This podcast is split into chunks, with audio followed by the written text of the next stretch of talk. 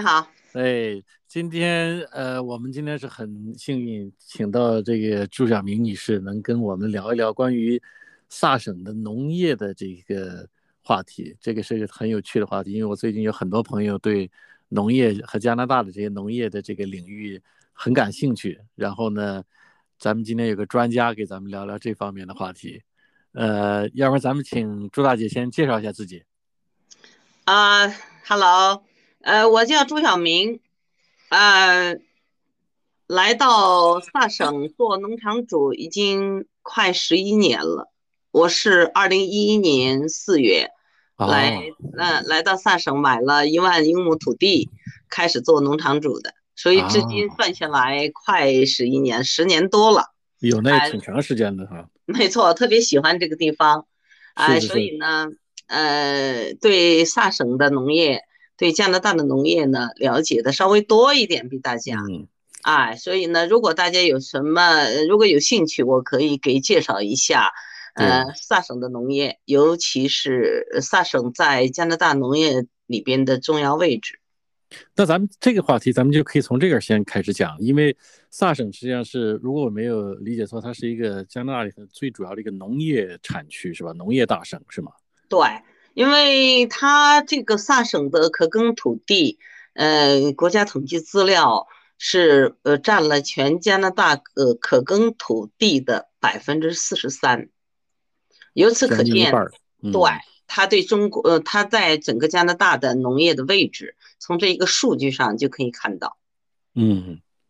它主要是什么样的农作物？他们这边产产这个呃，它这边呢主要是那个大田作物，大田作物呢主要是小麦、呃大麦、燕麦，呃各种麦类，呃主要是这个最大的硬粒小麦的出口国，呃出口燕麦也是这样的。然后呢，它还有各种的 peas，就是咱们所谓的豆类，呃比如说豌豆啊、鹰嘴豆啊。扁豆啊，大概有十几种，呃，还有一个重要的是油菜籽，油菜籽的量也非常大，还有亚麻籽，啊，它不种。咱们现在一问，嗯，大家喜欢问我，嗯，能不能从那儿进点黄豆？嗯，黄豆榨油 呃，这个是这里不种的，因为什么原因呢？黄豆这个是美国和巴西也作为种主要种植区。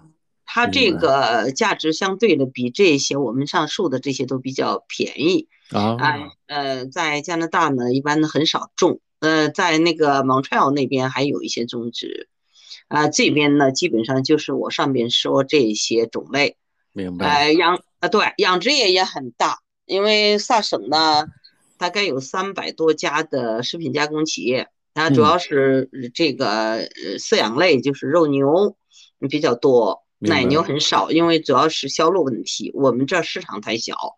还有乳制品、烘焙食品，还有一些其他，尤其是呃植物蛋白，萨省在全世界的位置都是非常重要的。所以它现在这个种植或者养殖行业的话，这个主要的这个产量也是为加拿大国内和。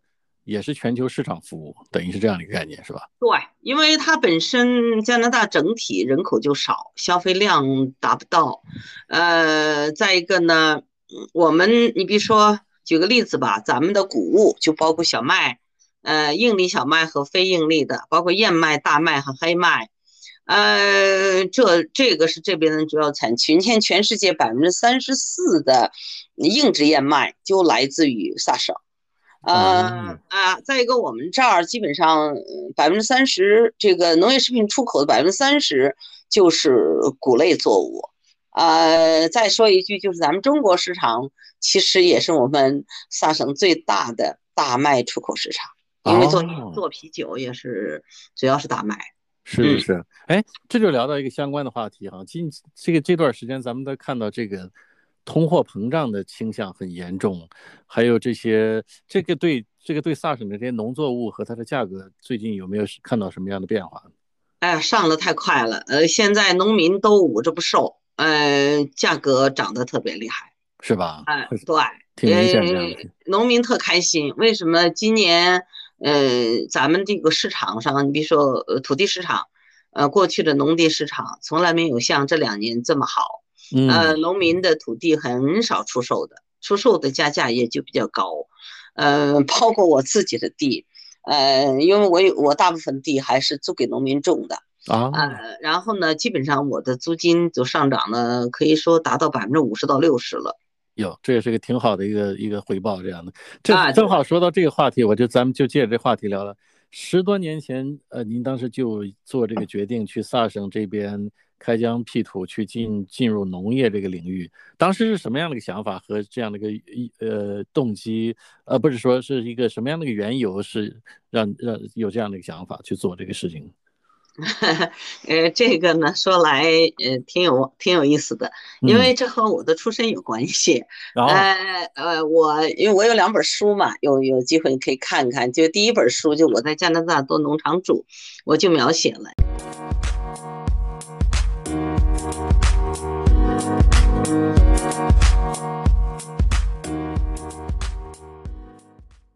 我呢，我父亲是解放初期，应该是可以说新中国培养的第一代的农业呃大学的毕业生。五四年从武汉呃毕业，呃，他那那现在叫华中农业科技大，呃，华中农业大学，呃，当时是华中嗯农学院，然后毕业就分到了河南。呃，你想吧，我就当时分到河南是在一个农业部所属的一个国营大农场。就是黄河农场，啊，当时有几十万亩土地，呃，也是跟苏联合作的一个呃农场，因为我们属于国营农场。我五七年就生在那里，啊，当时我小时候就很清楚，那时候比如说六零年啊，我都懂事了，呃，就是在当当时的农河南，尤其是就是包括中国的农村，几乎没有见过收联合收割机，咱们叫康贝因。但是在我们农场就有十几台看背鹰，因为面积很大嘛，十几万亩土地都是靠看背鹰收割，所以它基本上就是自动化的农业啊。对，当时呢就在辽阔的土地上，机器开着那种操作场景，可能在我的从小的幼小的这个心目中，农场就应该是这样。对，农场就应该是这样。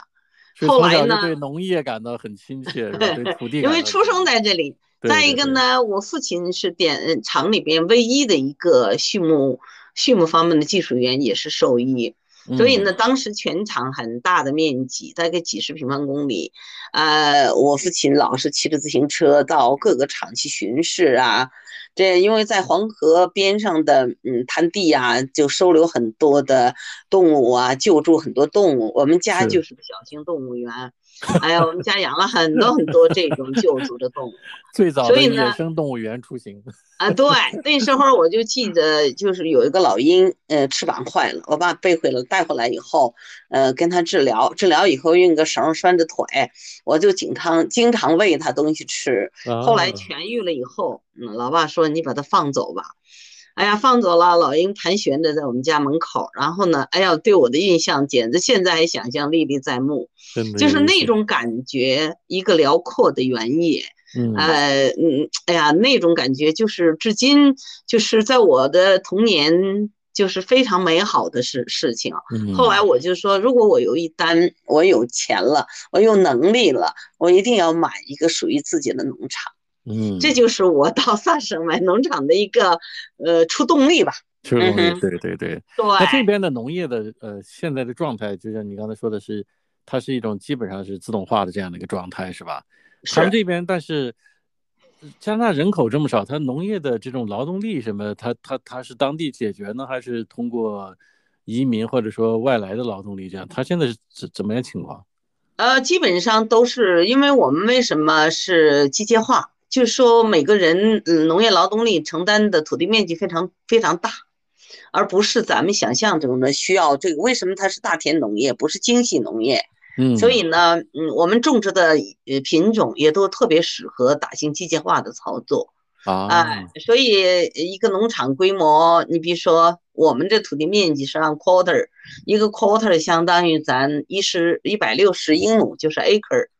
啊，一般的最少的农场主一台机器大概一套机器吧，得有二十多个 quarter，这样的话呢，它的劳动力和那个机械力分配就是比较合理的啊啊，这样的一个家庭就一两个劳动力承担没有问题。所以它其实并不需要这种大量的密集的劳动力。我们这边几乎没有外劳，就是这种种植业几乎没有外劳。挺有意思。那加纳除了萨省以外，是不是还有其他的省也是以农业为主，这种类似于像萨省这样的一个地位？呃，几乎没有。相对呢来说，草原省咱们指的是阿尔伯塔、呃萨斯卡彻和那个曼尼托巴。相对了，阿尔伯塔和曼尼托巴在总称这三个省称为草草原省，位于加拿大的中部。这三个省相对都属于偏重于农业的，但是呢，有些不太一样，就是他们的耕地面积和可还都没有达到萨省这个程度。呃，你像阿尔伯塔，它主要的经济支柱还是石油。呃，它这个畜牧业，就尤其是屠宰业，它土地不太好，嗯，大部分就是牧，嗯，放牧的，放牧的呢，所以它的养牛业应该是全加拿大肉牛 number one，它的屠宰业也是有这些养殖业基础上发展起来的啊，哎，所以呢，但是其他的它没法和萨省比，呃，阿尔伯塔就有点像美国的德州这种概念，是吧？德克萨斯啊，对，嗯，德克萨斯。它还不太一样，因为我在呃我在德州生活过，嗯嗯，好像还不完全一样，哎，但是呢，它这个石油是它的主要经济支柱，但是农业呢对他们来说也是一个重要的一个经济来源，尤其是养殖业，是哎是这样的。曼尼托巴呢相对来说它的水湖面比较多，它的就是可耕种的面积相对它湖面大。可成片耕种的面积也不是特别多啊，哎，对，它所以它的人口一半以上就集中在，呃，这个省会，嗯，温尼佩，呃，其他地方人口相对就比较少，它和萨省这个情况都不太一样。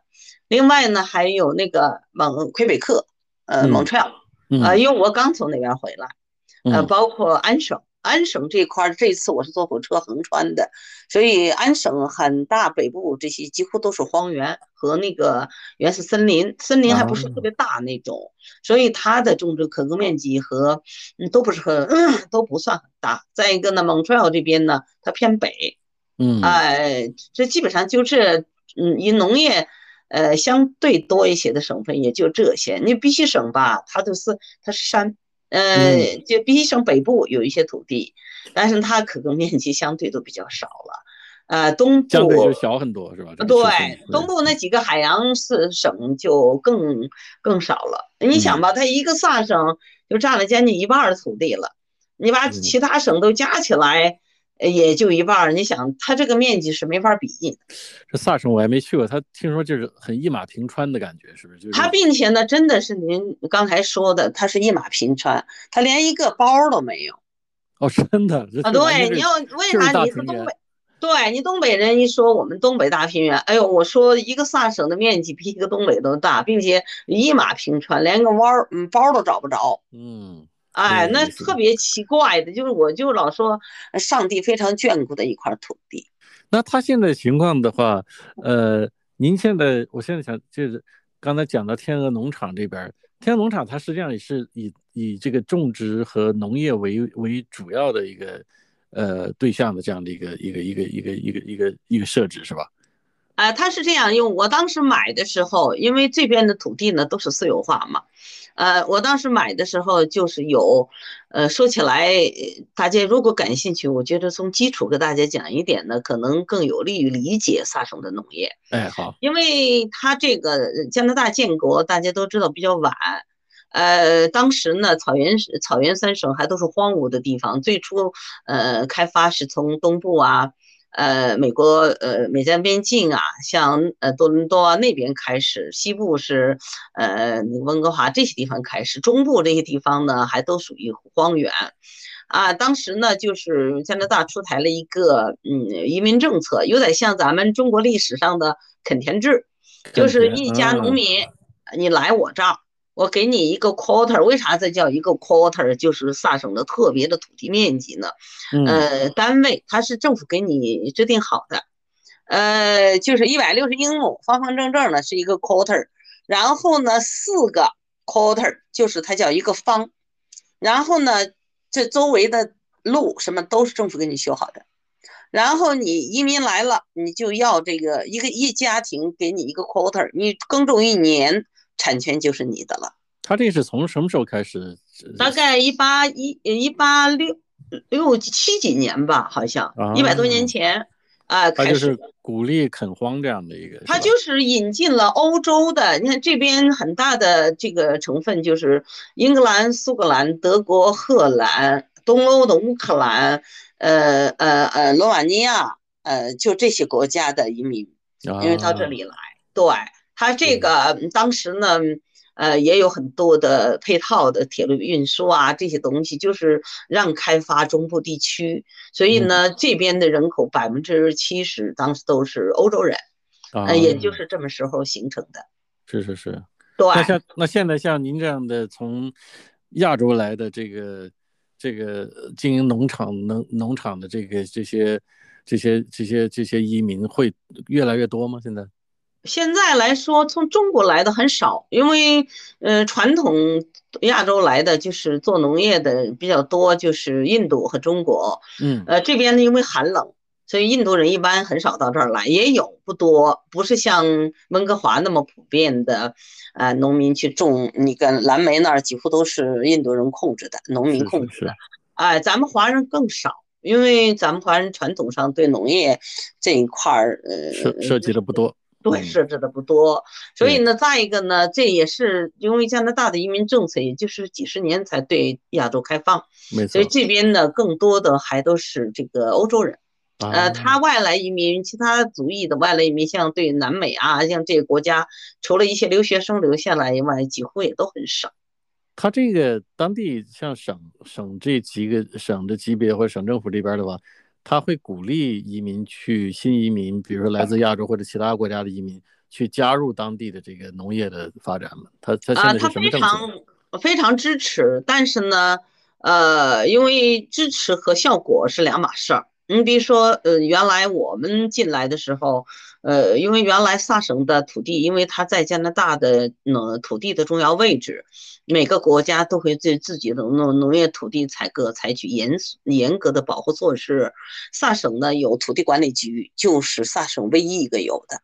啊啊，就是他对他的土地管理非常严格。过去呢都不允许咱们，比如说温哥华的人，就他叫外省人都不能来购买他的土地。哦，是这样的，对，省省省之省和省之间的一种保护是吧？对，它主要是这个，恐怕也不仅仅是萨省自己的政策，恐怕联邦也有这。呃，我觉得啊，这也是为了保护它的土地的安全吧。嗯，因为每个国家自己的农业土地，你看说说不在意，每个国家这这农业土地保护都非常厉害。你中国老是什么多少亿红线，不也是这样的吗？对对对。实际上这是一个国家的经济命脉啊，所以他这个措施非常严格。呃，我们刚来的时候，我因为当时对就外省人开放。也就是二十年前吧，好像才陆陆续续来，像我们十一年前来，都算是第一批呃杀进来的，呃，就是当时的土地价格就比较便宜嘛，所以因为它这个保护政策造成了流动性少，所以呢，它的土地就相对便宜，呃，对它至今为止，萨省的农业土地不对外国人嗯开放，也也不能对基金开放，也就是它的保护政策，对。那这十一年下来，就是在当地做做农业的话，有什么有什么心得，有什么经历，也可以跟我们讲讲，我觉得很有意思，因为这个是很少有人有有这方面，就就这个这个行业这个领域真的是挺少见的。啊，这个呢，确实，我我至今啊，我就说我来萨省当农场主，可能是着我这一生，嗯，最英明的一个决策，投资决策，对。对我的人生影响非常大，呃，就是一个是我喜欢这里，嗯，它的辽阔，它的原始，甚至它的原生态都没有遭到现代社会的破坏，嗯，所以呢，你到这儿才真能看到草原的风吹草动见牛羊那种感觉，嗯，呃，那是其他地方见不到的，就包括在中国，也就是蒙古、内蒙的个别地区有这种感觉，其他都没有。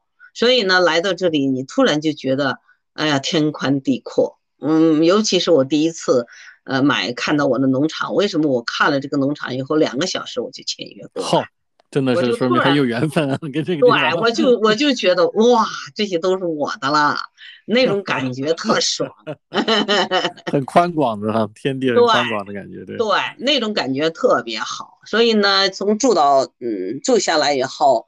呃，开始经历了这么多年风风雨雨，为什么我就在写了两本书，第三本也快完稿了。昨天那个华侨出版社社长还在给我约稿，他说你这农场主三部曲就差第三部，农业三部曲，对。头两部都出了，反应很好。呃，能不能把第三部也我们搞一个策划，专门给你搞个三部曲的出版，呃，发行？我说可以。我就是实际上就把我的十年的点点滴滴都记录到里边。嗯，我的生活，我的呃，我的快乐，我的烦恼，呃，遇到的方方面面的问题，尤其是我们华人作为农场主，我们遇到的问题和我们自身的一些问题和缺陷。啊，贸易问题、生产问题、法律问题，方方面面的问题。因为你作为可以说我是第一个吃螃蟹的，就是大螃蟹啊，就是小的。呃，因为我的土地面积，在我个人来说，应该在华人里边最初买最大的。现在我也不太清楚了，因为我在调整我的土地面积，原来是六十个 quarter，那就是六一万英亩，六万中国亩。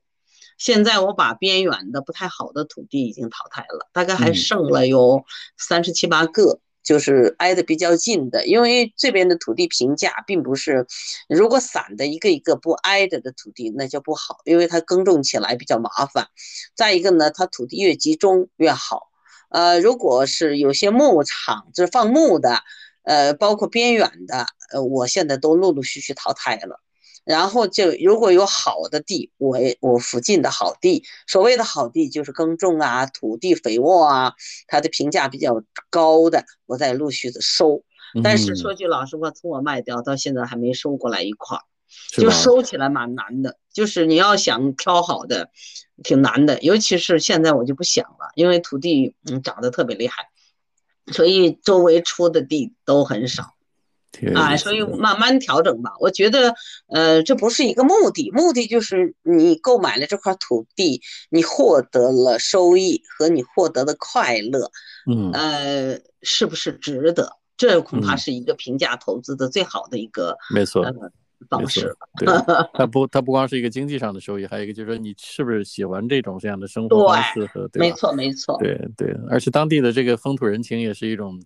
也是很多是需要去了解和适应的，这些跟跟怎么跟有效的跟当地人沟通和打工作去一起合作哈，这个是实际上来说，真的我还很惭愧，因为我英文不好，我是在过去学日语的，呃，来来这边以前都是日语，可以说，呃，英语连一天都没有正式学过，嗯，所以我语言交流受限制，但是我觉得在这边呢。哎呀，就是就感觉到回到了咱们几十年前的乡村一样，特别的淳朴。嗯，呃，农民呀，就是见了你，懂不懂？能能能说明白多少？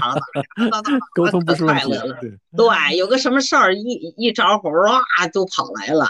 哎呀，那个开那种感觉啊，真的突然觉得人类是不是就应该回归这么一种感 情 啊？也可能就 是人少嘛，地少人稀嘛，大家相互之间在。生活中、工作中需要相互的支持和配合，啊，所以大家的感情就特别好。啊，今年的中秋节，我举行了一个中秋呃晚会，在我那儿搞了篝火晚会。我本来还邀请了二十多个人，然后想着农农忙还没结束嘛，秋收没结束，结果一下子来了三十个，开心的呀，他们。呃，特别渴望了解我们中国人啊。呃，我觉得真的，呃，反倒我觉得我们实际上我们自己做的比较少，就是主动的。我们老说，呃，其他族裔啊，呃，歧视我们呐，呃，怎么怎么歧视我们亚裔啊？我觉得这种现象不是没存在，但是呢，你首先要考虑一个问题，你做的怎么样？嗯，你融入了别人吗？嗯，而你主动的和别人融合了吗？尤其是你看我们在当地，那几乎就很少很少的华人，啊，但是我们也是，因为我们村里的人很少嘛，关系都不都不错啊，大家也不当我们当外人。没错。嗯，但是我觉得我们应该也更加主动的，尤其是这边的地广人稀，他们实际上很希望很多的中国人来，而不是呃流水和过客。因为我们嗯萨省大家也知道，移民政策特别好，我们的省提名嗯中国人一大半都是中国人，但是来了，呃人家说一百个人，嗯嗯九十个人九十个人要走。呃，几十个去温哥华，几十个去多伦多，然后剩下来十个还有外出，嗯，找别的地方的，嗯，比如说卡尔加里啊，像这些地方的，剩下来有百分之五，嗯，可能能留下来多久都不知道。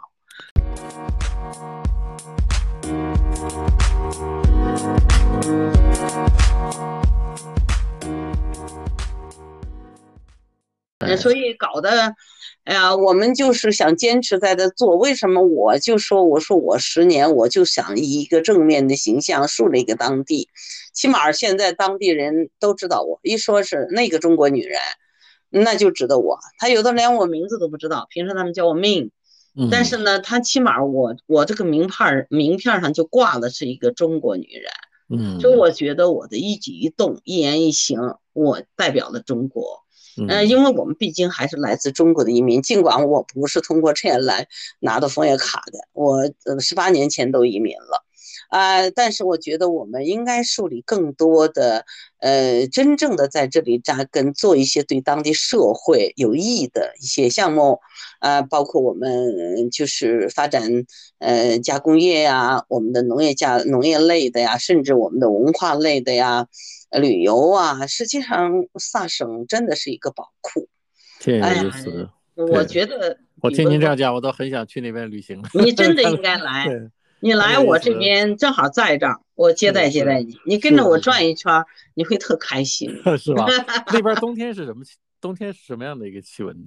呃，现在不就是冬天嘛？这个实际上，哎呀，要不就是温哥华的问这边冬天吧，还有情可原。嗯，有些多伦多的就问我，你那儿是不是特别恐怖啊？冬天？我说你你多伦多是啥样，那就啥样，它纬度都是一样的，国家边境线都是直的画过去的。是是是，有啥不一样啊？但你们那边可能冬天的阳光天还还多过像西海岸这边。对，因为萨省呢是可以说是全加拿大阳光最充足的地方，所以呢它发展这个太阳能特别好。现在我们就有这个华人朋友，我的好朋友来这儿做太阳能啊，这个这个光伏。呃，太阳能呃，现在在做，因为这个也是，嗯，清洁能源是这个当地政府，尤其是联邦政府和萨省政府非常支持的啊。你像这一类的项目，我觉得都欢迎更多的咱们华人来进来，因为咱们华人的光伏和太阳能利用应该在全世界都很好，都是 number one。我觉得像这些都应该发扬光大，进到这个里边。才能可能更有嗯好处吧，可以说咱们的投资也更有回报。没错，行，今天咱们就先聊到这儿。今天听朱大姐分享在萨省的呃垦荒，然后经营农庄的经历，然后加拿大的农业的一些背景知识，我觉得很有意思啊。因为这是个很大的话题，咱们可以找机会再再聊聊。然后的话呢，里面有一些呃相关的一些。具体的一些经历啊，朱大姐的一些经验可以跟我们分享。那我们就很感谢朱大姐今天给我们的这样的一个呃聊聊天儿。然后的话呢，我们找时间再聚，好不好？OK，好，谢谢啊。